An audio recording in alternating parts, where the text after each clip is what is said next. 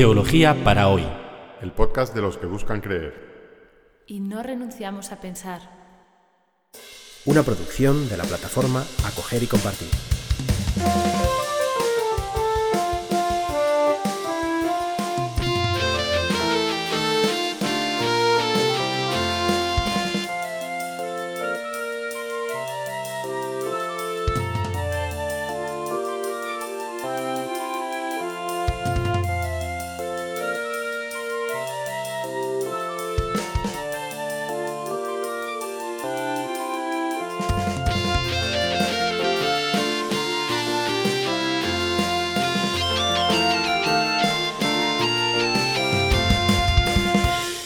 Bienvenidos a este episodio especial del podcast Teología para hoy. Tenemos hoy con nosotros, tenemos el privilegio de tener con nosotros al profesor Javier Erizari, uno de los pioneros de la bioética en España y uno de los grandes moralistas, teólogos moralistas de nuestro país. Y lo hemos invitado porque en los últimos meses ha estado siguiendo muy de cerca el proceso de preparación del Sínodo de los Obispos, que va a inaugurarse el 5 de octubre. Bienvenido, Javier. Bueno, pues muchas gracias por estas palabras tan benévolas y encantado de participar en esta eh, intervención. Bueno, explícanos, ¿qué es un sínodo de los obispos y, y, en qué consiste este sínodo de los obispos sobre la familia? Bien, este sínodo de los obispos es el número 26 de los sínodos de los obispos. Y antes de hablar del sínodo de la familia, voy a decir, como me indicas, unas breves palabras sobre qué es un sínodo de obispos. Yo lo resumiría en tres rasgos. Primero, eh, el sínodo de los obispos es algo nuevo, algo muy reciente, a pesar de tantos siglos de historia de la Iglesia. ¿Cuándo, ¿cuándo fue el primer sínodo de los obispos? ¿Cuándo El fue primer- creado esta figura? El primer sínodo de los obispos es el año 1967 y fue creado dos años antes por Pablo VI, Ajá. durante el concilio, en la última sesión del concilio. Bien, digo por lo tanto que es algo nuevo, una creación reciente. En segundo lugar, es un organismo central de la Iglesia, creado para colaborar con el Papa en la dirección de la Iglesia Universal en asuntos que interesan más o menos a todos.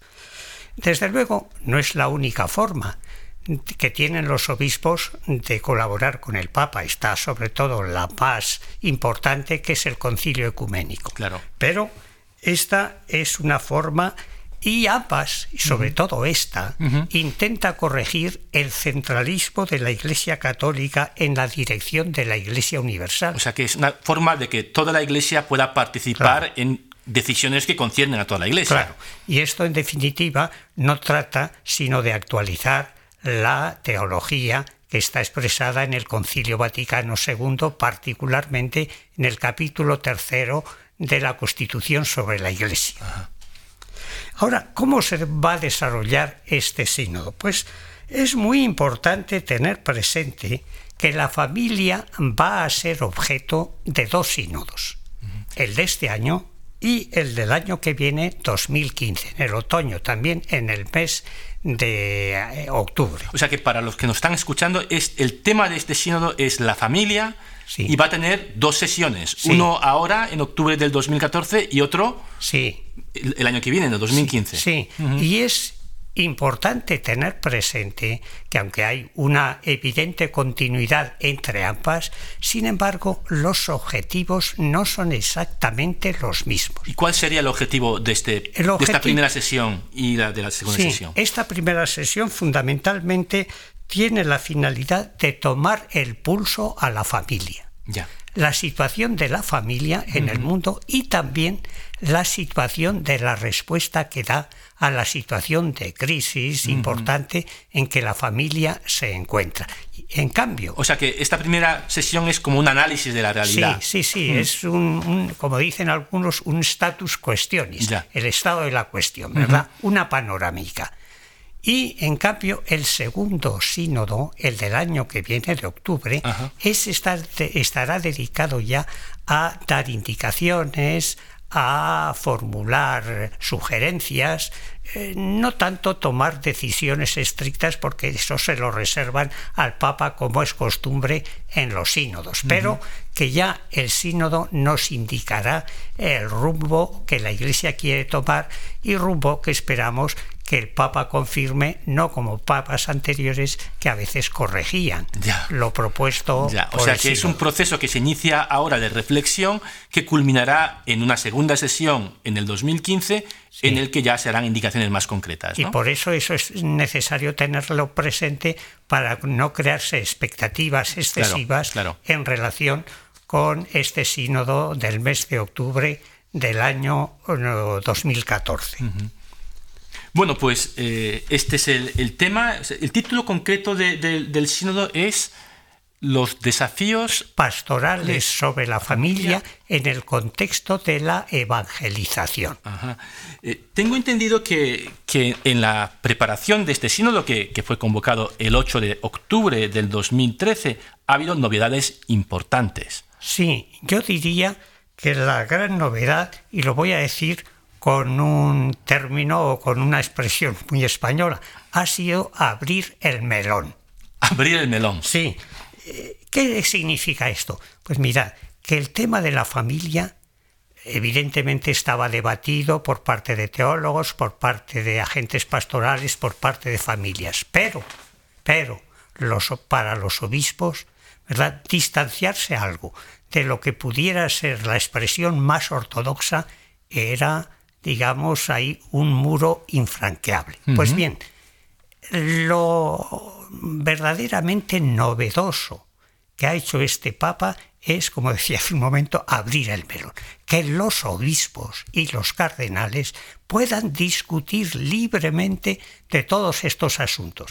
Y después, claro, que todo el pueblo cristiano pueda expresarse, porque aquí hay un, un hecho importantísimo. Claro, llamó mucho la atención que a comienzo de este año eh, se lanzara una encuesta ¿no? sobre este sínodo. Sí, bueno, la encuesta se lanzó ya en noviembre del 2013. ¿verdad? En noviembre del 2013 se difundió por todo el universo y el Papa quería que todas las comunidades católicas pudieran expresarse. ¿Y qué cosas preguntaba este, esta encuesta? El, el, cuestionario tenía 39 preguntas, pero en realidad eran muchas más, ¿verdad? O sea, se subdividían. Y el contenido de estas respuestas, pues lo veremos un poco si seguimos la evolución de esta preparación. Muy bien, muy bien. Entonces, vamos adelante. ha habido esta encuesta en la que se han planteado muchas preguntas eh, en torno a la familia y las respuestas que han llegado de todo el mundo a Roma han terminado siendo eh, redactadas bajo un texto que se llama Instrumentum Laboris, ¿no? una especie de borrador que se va a utilizar como documento de trabajo en el sínodo. ¿Qué, qué destacarías de este documento que resume eh, lo que, lo que Primero, recoge la, encuesta? se trata un documento larguísimo. Ah, sí. En el que trata de recoger el latido de las comunidades cristianas que han querido expresarse en respuesta al cuestionario. Pues bien, yo en el documento quisiera destacar, sin entrar en detalles, dos cosas o dos puntos. En primer lugar, es un documento sincero. Es un documento honrado, aunque pueda ser mejorable o podría haber sido mejor. ¿Por qué? Digo que es honrado, pues sencillamente porque no oculta ninguno de los numerosos problemas que en esta materia se presentan a la Iglesia. Por ejemplo, dice el sínodo, digo el instrumentum laboris, este, este documento, dice que los documentos de los papas son muy poco conocidos. Y entre los motivos que da para ello es que estos documentos en general son intragables dice eso. No dice con esta expresión, pero viene a decir que, claro, la lectura de estos documentos para la mayor parte de los cristianos es, una penitencia. Es inaccesible. Sí, y en segundo lugar señalaría las diferencias en la problemática en las distintas partes de la Iglesia. Es decir, que recoge la pluralidad Sí. de, de fen- de fenomenología que se da en distintas partes del mundo. Sí, para no caer eh, lo que podía ser quizás un peligro o una realidad en documentos anteriores de un excesivo eurocentrismo Claro. o centrarse en la sociedad llamada occidental. Claro, porque la Europa ya no es el centro de la Iglesia no, Católica. no, ciertamente. Eso ya pues eh, se ha acabado y con toda razón. Un momento importante en la preparación del sínodo ha sido el consistorio cardenalicio que tuvo lugar entre los días 20 y 21 de febrero de este año, en el que unos 150 cardenales se reunieron con el Papa Francisco en el Vaticano. Es bien sabido que en esa reunión el cardenal Walter Kasper, de Alemania, presentó a petición del Papa una reflexión sobre los divorciados vueltos a casar, que ha tenido una gran trascendencia. ¿Puedes hablarnos de, de esta ponencia, de esta relación que hizo el cardenal Casper? Mira, yo primero diría que el Papa, al abrir el melón, Ajá. quiso que fueran los cardenales los primeros que verdaderamente se pusieran a dialogar y a debatir sobre este asunto. Y para ello, pues organizó un consistorio cardenalicio, una reunión de cardenales, como has dicho, de unos 150.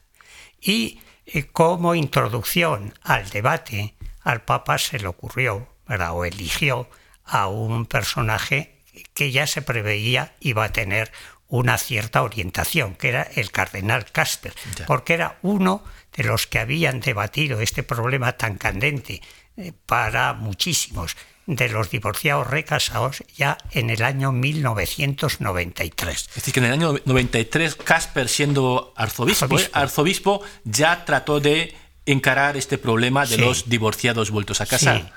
Y además, prácticamente la solución que él propone en esta intervención ante los cardenales reproduce sustancialmente ya la postura que él y otros obispos, que se llaman los obispos del Alto Rin, pues formularon en el año 1993.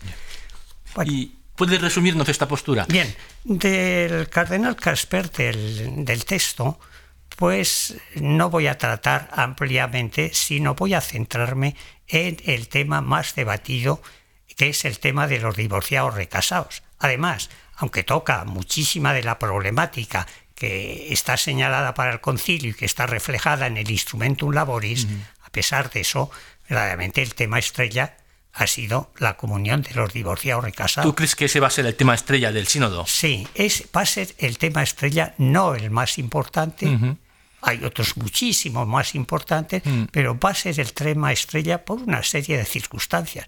Y además, eh, no es solo cuestión de los medios, porque una revelación de este estrellato del tema es la discusión de los cardenales. De las 69 intervenciones que hubo en este consistorio de febrero del 14, la mayor parte abordaron el tema de los divorciados recasados. O sea que este va a ser un tema ineludible en el sínodo. Sí, sí, sí, sí. Es un tema porque generalmente todos sabemos que los temas en que está de acuerdo pues pasan un poco sin relieve. Claro. En cambio, los temas en que hay fuertes debates y sobre todo en la Iglesia que se presentaba como un modelo de unidad a nivel de la jerarquía, ver que los cardenales discuten, pues claro, es un espectáculo no frecuente Ya. y que para los medios, independientemente del contenido, ya atrae. ¿Y, y qué dice qué dice Casper sobre Mira, ese tema? en relación con los divorciados recasados, yo resumiría la postura de Casper en dos puntos. En primer lugar, la posición que él adopta.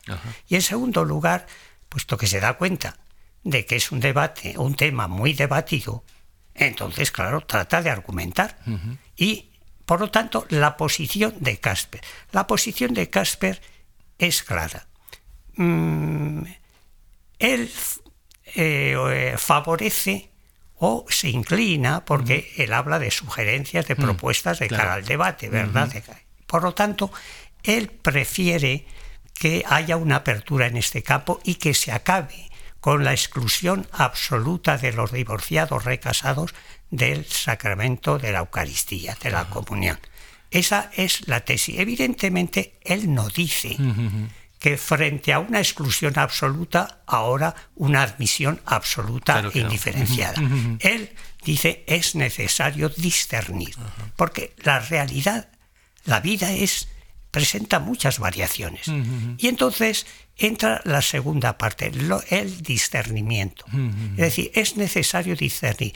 ¿Y cuáles son los criterios para discernir en, qué, en qué casos la participación en la Eucaristía tendría un sentido cristiano y en cuáles no? Y los criterios él los toma de tres eh, ángulos. En primer lugar, el anterior matrimonio. Dice, eh, se pide un cierto arrepentimiento de las faltas eventuales que haya podido haber en la ruptura. Y en segundo lugar, se pide que en la medida de lo posible se hayan cumplido las obligaciones derivadas del anterior matrimonio y que no se haya dejado a nadie en situación desairada. Se está pensando sobre todo en los hijos, supongo. Claro, hijos y también el otro cónyuge. Claro, el otro cónyuge queda- Bien. sí. Y esto, el criterio en relación con el anterior matrimonio. Fijándonos en la nueva unión, el cardenal insiste en que tenga una cierta calidad humana, Ya. una cierta seriedad, que no sea una aventura. ¿verdad? En segundo lugar, eh, que se vivan una serie de valores humanos y evangélicos. Y en tercer lugar, la situación de fe del que solicita o quiere participar en la Eucaristía, que verdaderamente la Eucaristía, como debe ser, se coloque en una perspectiva de fe. Claro. Ni más exigente ni menos exigente que con los demás cristianos. No se trata de crearles a estos divorciados recasados un listón especial. Ya, ya. Pues, Y pues, después, sí. sí, una palabra, decía que como es un tema debatido, el cardenal ha prestado enorme, enorme atención a los argumentos, podríamos decir, a la justificación. Y en este aspecto yo le resumiría brevemente en pocas líneas. En primer lugar, dice el cardenal, esta postura es una exigencia de la misericordia evangélica.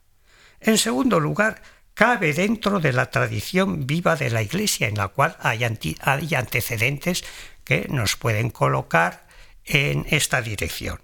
En tercer lugar, el sentido de la fe de fe de los fieles lo apoya y responde también a dos dificultades que pesan mucho, que es la primera es que no modifica en nada la doctrina sobre la indisolubilidad del matrimonio y en segundo lugar que la existencia de textos pontificios en sentido contrario no son una dificultad insalvable. Ya, ya, ya. Yo en esto más o menos resumiría eh, la exposición de Casper referida a este punto, porque Sí. como decía, hay otras muchas cuestiones. Si alguno de nuestros oyentes quisiera leer esta, este, esta ponencia, ¿dónde lo puede encontrar? Mira, esta ponencia está publicada en un librito eh, editado por, por Ediciones Salter. Ajá. Sí, ¿Y y se se, titula? encuentra en las librerías religiosas, pues es fácil encontrarlo. O sea, el autor Walter Casper, la editorial Sí. Salterre Sí. y el título. El título es El Evangelio de la Familia, Ajá. que no hay que confundir con otro que a veces está al lado que dice el verdadero Evangelio de la Familia. O sea, que a alguien se le ha ocurrido ya publicar un verdadero evangelio de la familia. Sí, está publicado por un sacerdote del Opus, que es ahora profesor en Roma, y por un autor que creo que es polaco, al menos el nombre, ¿verdad?, es polaco. Sí. Bueno, pues eh, este es uno de los temas que se van a tratar sin duda en este sínodo. ¿Qué otros temas concretos prevés que, que- que van a salir Mira, en este sínodo? entre los- los... temas debatidos, pero no en un grado tan destacado como el de los divorciados recasados, está el de la anticoncepción. Ya. está también las uniones de personas del mismo sexo. Y ya en grado inferior aparecen las uniones de hecho, la petición del matrimonio en la iglesia por no practicantes y no creyentes, etc. Y después hay otras cuestiones, diríamos, un poco más doctrinales. O de otro tipo, que son más complejas y más importantes. Es la vida de fe en los matrimonios, en las familias y la transmisión de la fe a los hijos.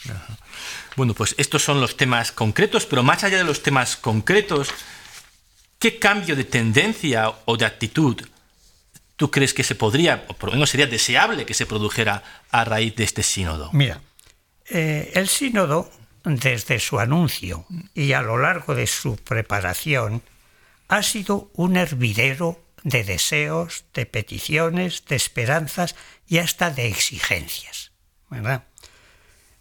Yo he seguido mm, así muy de cerca todo este panorama muy variado por parte de los sujetos y por parte de los temas.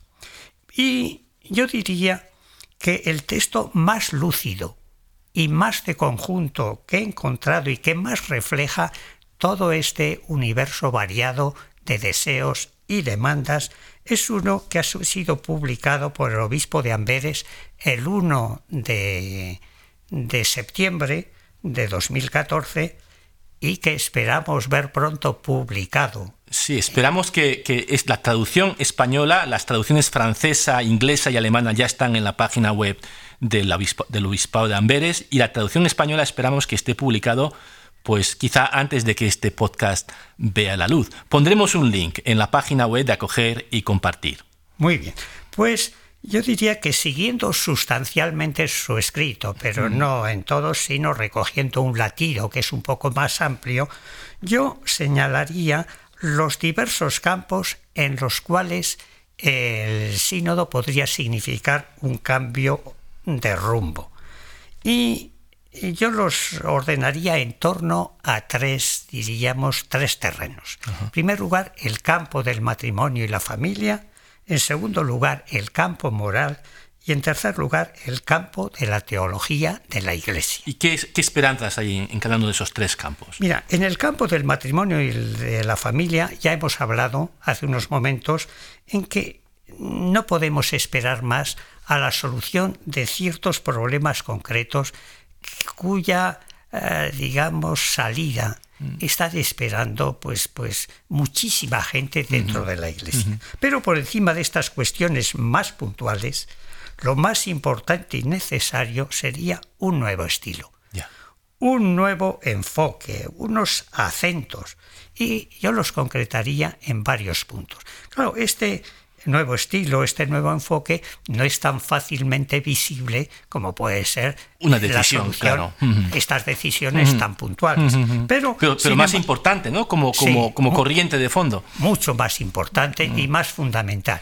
Y el éxito o fracaso del sínodo se debería medir más por esto que por estas decisiones, aun cuando es comprensible que haya gente que, se alegre o se decepcione según la línea que se siga. En primer lugar, todos subrayan la necesidad de un lenguaje más accesible, más comprensible. Antes lo dije, que los documentos oficiales no son legibles. Por lo tanto, por mucho que escriban y aunque digan maravillas, pero la forma es tan detestable que verdaderamente no invitan no llegan al conocimiento. Y eso explica el desconocimiento. En segundo lugar, es el modo de abordar las cuestiones con los ojos más puestos en la realidad. Los documentos oficiales son demasiado abstractos, proceden desde arriba, mm. desde presupuestos de ley natural o, supuestamente del mm. Evangelio. Tener, pero tener más en cuenta la vida real de la gente. Sí, sí, mm. la vida real que es muy variada. Claro. Hay gente que es muy feliz, hay gente que tiene muchos problemas, los problemas son distintos en África de los que son aquí, etc. Por lo tanto, una mirada mucho más fuerte a la realidad. Mm. Y esa mirada fuerte a la realidad no solo es ver, es reconocer las diferencias. Mm. Y no solo reconocer las diferencias, que sobre todo que decían en relación con las instituciones, mm-hmm. sino las diferencias en cuanto a valores.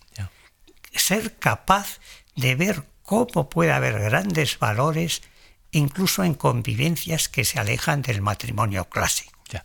Esa mirada a la realidad mm. es importantísima. Mm. Sin esto, mm. verdaderamente, iríamos a soluciones de normas generales y no de esta fidelidad a la realidad. En segundo lugar, abordarlas desde el Evangelio. El proyecto que podríamos decir de familia que Dios quiere debe reflejar el estilo de Jesús de acercarse a la gente. No partir del, del, marco rígido de tantas prohibiciones absolutas. Mm. Tampoco del marco de la ley natural tan cuestionada. Igualmente hay interpretaciones así llamadas antropológicas de conductas que verdaderamente son inadmisibles. Voy a poner un ejemplo. Eh, mm, cuando la Donum Vitae del año 87 rechaza la fecundación in vitro, dice unas cosas verdaderamente eh, monstruosas. Por ejemplo, dice que el tener un hijo, incluso dentro de la pareja, por medio de la fecundación in vitro, es crear una relación entre padre e hijo de productor y producto una relación de dominio por la técnica. Claro, decir esto a unos padres que deseaban de todo corazón un hijo, que lo han tenido, ¿verdad? Gracias a la técnica, y decírselo a los médicos que con sentido común han colaborado en esta obra tan estupenda, oír semejantes cosas, es que ya es inconcebible. Es, un lenguaje que por lo menos habría que decir dificulta el diálogo. Sí, sí, pero, lo, mismo que pasa en esto, mm. hay datos antropológicos de estos o interpretaciones mm. antropológicas en, en, otros, en varios textos de los papas que verdaderamente no hacen más que extrañar profundamente. En, tercer, además, añadiría que no debemos perder de vista el ideal, esto mm. están todos de acuerdo, pero al mismo tiempo compaginar esta mirada y esta llamada del ideal con el proceso de crecimiento gradual, con retrocesos y avances del cual no se libra nadie.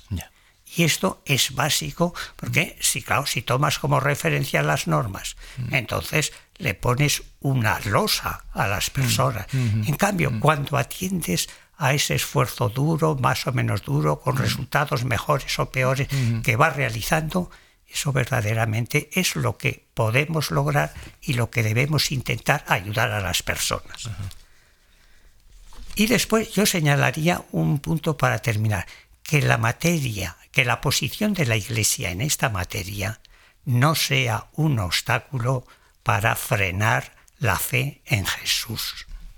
Pues muchas gracias, Javier. Yo creo que estas palabras pueden ser el final porque, porque justamente es este sínodo de los desafíos pastorales a la familia en el contexto de la evangelización, es decir, en el contexto de anunciar la buena noticia de Jesús. Muchas gracias Javier y te emplazo para que cuando termine el sínodo hagamos otro episodio especial de Teología para hoy en el que podamos evaluar las cosas que se han dicho y han sucedido en el sínodo. Gracias. Bueno, pues yo encantado y disponible. Llegamos así al final de este episodio especial de Teología para hoy. Cada jueves seguiremos emitiendo nuestro curso de introducción a la teología de forma normal y os esperamos.